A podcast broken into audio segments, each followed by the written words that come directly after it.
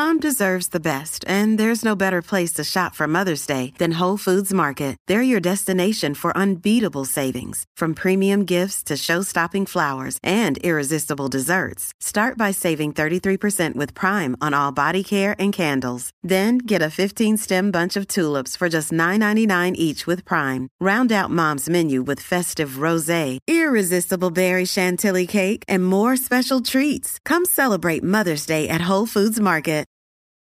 From sponsoring cultural events to partnering on community projects, creating youth programs to supporting first responders, at MidAmerican Energy, caring about our community goes beyond keeping the lights on. It's about being obsessively relentlessly at your service. Learn more at midamericanenergy.com slash social.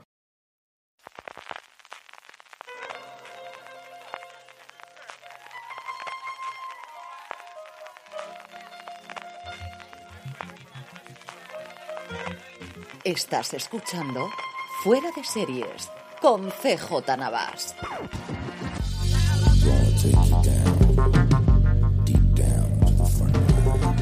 Bienvenidos a Streaming, el programa diario de Fuera de Series, en el que un servidor, CJ Navas, te trae las principales noticias, agenda de estrenos, trailers y un montón de cosas más del mundo de las series de televisión. Edición del martes 1 de marzo, ya estamos en marzo, madre mía, y estábamos celebrando las navidades de hace dos días y celebrando Reyes, bueno, y el carnaval, aquellos que lo hayáis celebrado, que espero que lo hayáis pasado muy bien, que aquí estaba la cosa muy con mucho viento, mucho frío y muy pasado por agua en Alicante. Empezamos con las noticias, empezamos como suele ser habitual con nuestro repaso de premios y es que ayer se daban uno de los premios importantes especialmente en el cine, en esta carrera de los Oscars que nos llevará a finales de mes con la gala en, en Hollywood, eran el premio del sindicato de actores, del SAG, del Screen Actors Guild, es decir, el sindicato, como os decía, de intérpretes, en el cual, bueno, pues en cine las cosas son ciertamente moviditas, los que parecían ganadores o grandes candidatos para los Oscars no han ganado, sí Will Smith, que parece que se está postulando bastante con su retrato del padre de Serena de Bruce Williams eh, a poder ser eh, la primera vez que gane un Oscar, pero en la parte nuestra, en la parte de series, tenemos pues bastantes sorpresas. Por un lado, The Morning Show, que optaba cuatro eh, posibles premios, no ha ganado absolutamente ninguno. En drama ha ganado Succession, como cabía esperar, el mejor conjunto interpretativo, el mejor ensemble que dicen los americanos, es decir, el mejor reparto. Hasta aquí, nada que no pudiésemos prever, pero en las categorías de actriz y de actor, los ganadores no, no ha sido Brian Cox, ni ha sido Jeremy Strong, ni ha sido Kieran Culkin, ni ha sido Elizabeth Moss por The Handmaid's Tale, ni ha sido Sarah Snook, ni ha sido Reese Witherspoon por The Morning Show, ni Jennifer Aniston. No, los ganadores han sido los dos intérpretes de El Juego del Calamar en los primeros grandes premios internacionales que se lleva el super éxito de Netflix. Hyo Jong-hoon en categoría femenina y Lee Jung-hae en categoría masculina han sido los ganadores, como os digo, en mejor actriz y actor respectivamente en drama. En comedia, las cosas aquí han sido bastante, bastante más habituales o bastante más cerca de lo esperado. De hecho, se repiten los premios Emmys del año pasado. Mejor eh, conjunto, mejor reparto de comedia para Ted Lasso. Repite a Jason Sudeikis como mejor actor por su personaje en la misma comedia. Y Jan Smart sigue, pues eso, cosechando críticas y cosechando parabienes con su interpretación en Hacks. También vemos como en España se está viendo mucho la serie, al menos eh, lo que nos dicen nosotros los Power Rankings que hacemos con toda nuestra audiencia es que cada vez se ve Es una serie que tuvo un estreno tardío aquí en España, pero que está funcionando, como os digo, muy bien recientemente. Y en la parte de televisión o película para televisión o miniseries, que aquí no sé exactamente por qué estas cosas raras que tienen los premios no tiene a todo el elenco, ¿Por qué? Insisto, no sé por qué. Tenemos reparto de ganadores. Yo creo el más esperable, desde luego, era Kate Winslet por Mero Fistown. Y aquí era tanto principal como secundario. No hay problema, igual que el resto de las categorías. Y en actor masculino, a mí esa sí me ha sorprendido un poquito. se lo ha llevado Michael Keaton por Dopsic. Y os digo porque yo creo que es una serie que ha funcionado fuera mucho mejor que en Estados Unidos, al menos a nivel de crítica. Porque era un caso que allí era tremendamente conocido. Ya se habían hecho documentales y muchísima investigación periodística. Y yo creo que aquí, quizás para mí el gran candidato, desde luego, era Murray Por The Wild Lotus, que funcionó muy bien allí, aunque no tenga el nombre de un Oscar Isaac, por ejemplo, que estaba nominado por escenas de matrimonio, o un Iwan McGregor por Halston, o incluso un Evan Peters por Mero Fistown, que podía haber redondeado la noche. Y luego, en otra categoría que me gusta mucho, que es la categoría de dobles, de stand, que se da tanto en cine como en series, hay cada cierto tiempo un poquito de revuelo acerca de que los Oscars por fin den un Oscar al mejor stand, al mejor doble, al mejor doble de acción, se lo ha llevado nuevamente el juego del calamar, así que, como os digo, entrada por por la puerta grande, grandísima para el juego del calamar. Estamos a primeros de mes y eso quiere decir que las plataformas especialmente, también las cadenas, pero especialmente las plataformas, anuncian lo que vamos a tener durante esta semana. He decidido que lo voy a alargar durante todos los streaming de, estos próximos días, por no cansaros con todo lo demás. Empezamos hoy con HBO Max, seguiremos seguramente con Disney Plus y tendremos también los estrenos de Netflix, que nos trae para las próximas semanas, el 2 de marzo, dentro de nada, la quinta y última temporada de Better Things, esta absoluta maravilla de Pamela Aldon, que llega a su final a ver qué puede hacer y qué hace en el contrato que tiene con FX. El 3 de marzo, Nuestra bandera significa muerte, esta comedia de piratas creada por Taika Waititi, que dentro de poco os podría hablar un poquito más de ella. También el 3 de marzo, El turista, esta serie australiana que comentábamos en Fuera de Series este fin de semana, con el gran atractivo de tener a Dornan, al intérprete de 50 sombras de Grey, como protagonista. El 7 de marzo, el primer gran estreno que tiene HBO Max a principios de semana, Tiempo de Victoria, la dinastía de los Lakers, la serie alrededor de la construcción de los míticos Lakers del Showtime en los años 70 y su enfrentamiento, especialmente con los Boston Celtics que venían, pues eso, arrasando y consolidándose como el mejor equipo de baloncesto de todos los tiempos, liderados en ese momento por Larry Bird, al final de, final de los 70, principio de los 80. Llevo vistos tres episodios, a mí me está gustando bastante. No sé hasta qué punto puede ser una serie para los que no sean aficionados al baloncesto. Es cierto que cuenta parte de la industria, que está hecho con mucho el estilo que tiene eh, su creador, Adam McKay, el responsable por recientemente de la película de DiCaprio y Lawrence en, Netflix, o que hizo en su momento Vice, vicepresidente, el, o que hizo también de la dirección del primer episodio de Succession. Tiene muchísimos recursos estilísticos, marca de la casa, especialmente el que se dirija a los actores directamente a cámara y te cuenten lo que está haciendo. Cambia la forma de grabar, de repente es como si fuese un documental, de repente como si fuese una cámara casera, de repente integran fotos, integran fotos clásicas. Los actores están muy bien todos y como os digo, quiero ver si podemos hablar o un razones para ver un poquito más de tranquilidad y si no para el fin de semana, que ya habré terminado de ver todos los episodios que han puesto a disposición de prensa HBO, eh, poder comentaros más de ella. Pero desde luego, si sois aficionados al baloncesto y estáis más o menos en mi generación, entre los 30 y los 50 años, yo creo que es una serie absolutamente imprescindible para que la veáis. El 8 de marzo, Rux, una serie rumana, de estas series que está importando HBO del este de las que van creando, y el 18 de marzo, en este caso, una serie nórdica, Lujuria, que fue presentada en la Recientemente sobre un grupo de amigas ya en sobre los 40 aproximadamente que ven que el sexo es un camino hacia la salud y a partir de ahí deciden reinventar su vida sexual. El 18 de marzo, para mí, el gran estreno del mes en HBO Max es DMZ, la adaptación del cómic de DC que ha tenido un camino tremendamente tortuoso en Hollywood. En su momento, el matrimonio Jack Metton, que fueron pues los lugartenientes de, Matthew Weiner en Mad Men. De hecho, la cuarta temporada, si no recuerdo mal yo, de cabeza prácticamente fueron ellos los showrunners, porque Weiner estaba dirigiendo la película, que al final, igual que le pasa a David Chase con sus películas, no tienen el mismo éxito que sus series, y bueno, pero se empeñaron en hacerla. Tenemos a Rosario Dawson, tenemos a Benjamin Brad, tenemos una pinta sencillamente espectacular de lo poco que hemos visto, que solamente son imágenes, todavía no hay tráiler, espero que no tarde demasiado en hacerlo, y es una serie que el cómic a mí me gustó muchísimo y que tenemos muchísimas, muchísimas ganas de verla. Y a finales de mes, Julia, una serie que para los aficionados a la cocina, al mundo de la cocina, los que conocemos un poquito el mundo americano, acerca de la vida de Julia Childs, la persona, la mujer que llevó la cocina francesa a Estados Unidos, que la integró, que tuvo un programa de televisión tremendamente conocido y tremendamente popular y que todavía recuerdan los americanos. Lo más parecido aquí, desde luego, en España sería nuestra Elena Santonja, de lo que, de las manos en la masa, pero aquí además con el añadido de ser una cocina o un, un mundo culinario desconocido en ese momento para los estadounidenses. Tenemos a dos intérpretes maravillosos como Sarah Lancashire haciendo de Julia Childs, eh, la intérprete de Happy Valley, y luego a David Hyde Pierce, alguien que coleccionaba Emmys uno detrás de otro en su papel del hermano de Fraser en la, en la comedia homónima, pues eso, con una edad y con unos años después especialmente caracterizado, pero que son dos actores que son maravillosos verlos por separado y juntos puede ser espectacular. Como te digo, quizás no puede. If you look for it, every day has cause for celebration. Celebrate a friend for their promotion, baby wedding, life thing. Celebrate yourself for keeping the couch warm. It's no easy feat, especially if it's a big couch. Or maybe you just want to celebrate living in 2022 where you can get beer, wine, and spirits delivered from Drizzly in under 60 minutes without leaving said couch. So download the Drizzly app or go to drizzly.com. That's D R I Z L Y.com. And get your favorite drinks delivered today.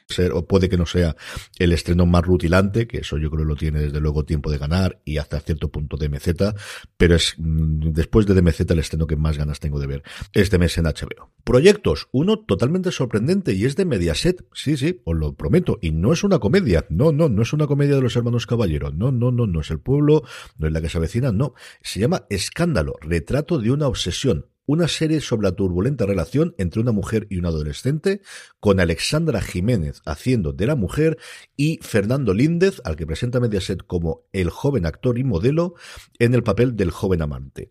Eh, realizado en colaboración con Alea Media, es decir, la plataforma, la productora que creó Aitor Gabilondo, el responsable del Príncipe para Mediaset, el responsable recientemente de Patria para HBO Max, una serie, como os digo, que no, os tenía acostumbrado recientemente a tenerla eh, Mediaset. No sé si la extenderán directamente a Telecinco, si se la venderán inicialmente a Amazon Prime Video, como suele ser habitual, pero al menos inicialmente veremos después cuál es el efecto. Desde luego, el tener detrás a Aitor a mí me da muchísimas garantías de este proyecto. Y oye, pues mira, ¿quién no le va a decir? Pero tenemos serie en Mediaset que me llama la atención y me parece interesante. Más proyectos. Netflix se hace con Cuerpos, Buddies, la adaptación de una novela gráfica que yo desconocía por completo, pero que me ha llamado mucho la atención, que lo que cuenta es la historia de cuatro eh, policías en Londres que investigan un asesinato y que están descubriendo o están investigando el mismo asesinato alrededor de Whitechapel en cuatro tiempos distintos, en 1890, en 1940, en el 2010 y el 2050. Yo no sabía que esto existía y desde ya tengo que buscar como sea, al menos leer las primeras páginas de este Cuerpos Bodies en su versión, como os digo, en su versión original en inglés. Me parece una idea brillante como premisa y Whitechapel, pues todos sabemos al principio por dónde pueden ir los tiros. Así que me atrae muchísimo. No nos alejamos del mundo de las adaptaciones porque Peacock en Estados Unidos, así que para aquí cuando llegue Sky Showtime entendemos que llegará aquí, se ha hecho con los derechos de adaptar Twisted Metal, el videojuego, con Anthony Mackie como productor y también como intérprete. Así que tenemos una nueva serie para el halcón, para el Falcon del universo del MCU. Mm, cosa curiosa, como os digo, se le ha quedado en Estados Unidos Pico, que está empezando a pujar.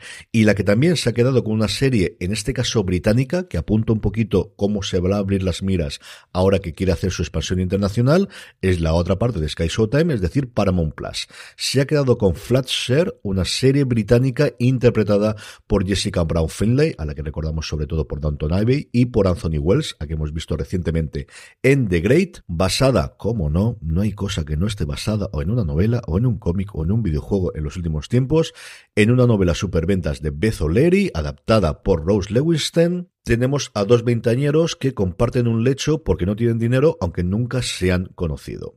Comparten esta cama, comparten la habitación, uno en una época, porque uno trabaja por las mañanas, otro trabaja por las noches, y a partir de ahí, pues de alguna forma, las relaciones, por mucho que no te veas demasiado, se aceleran y tachan, tachan, las cosas que pasen después. Así que, como os digo, interesante la adaptación y interesante especialmente el hecho de que Paramount Plus empiece a encargar series fuera de su Estados Unidos natal.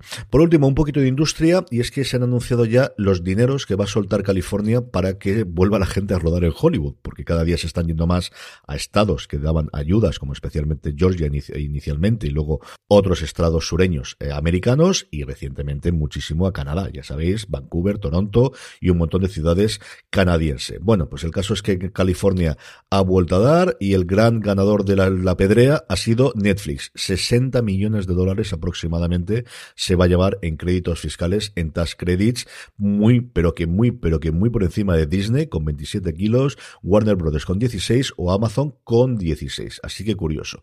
¿Qué van a rodar aquí? Atlas, la cuarta película de policía en, del superdetective en Hollywood, Family Live y Unfrosted. Esta última es la que más dinero se ha llevado, que es una película sobre el origen del Pop Tart, una, una guarrada, diría mi padre normalmente, este alimento que se mete en el microondas de los americanos, que está protagonizada por Jerry Seinfeld. Así que, pues fijaros, hasta por rodar en Hollywood tienen que pagarte conforme están las cosas y la competición a día de hoy.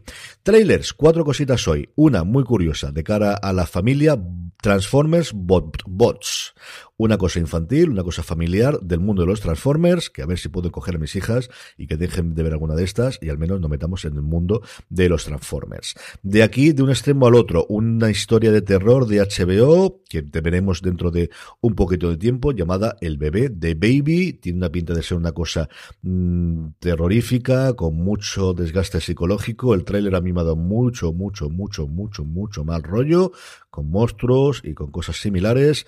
Lo vemos, como os digo, la tendremos posiblemente para abril, o salvo que al final se encuentre un hueco en marzo para anunciarla.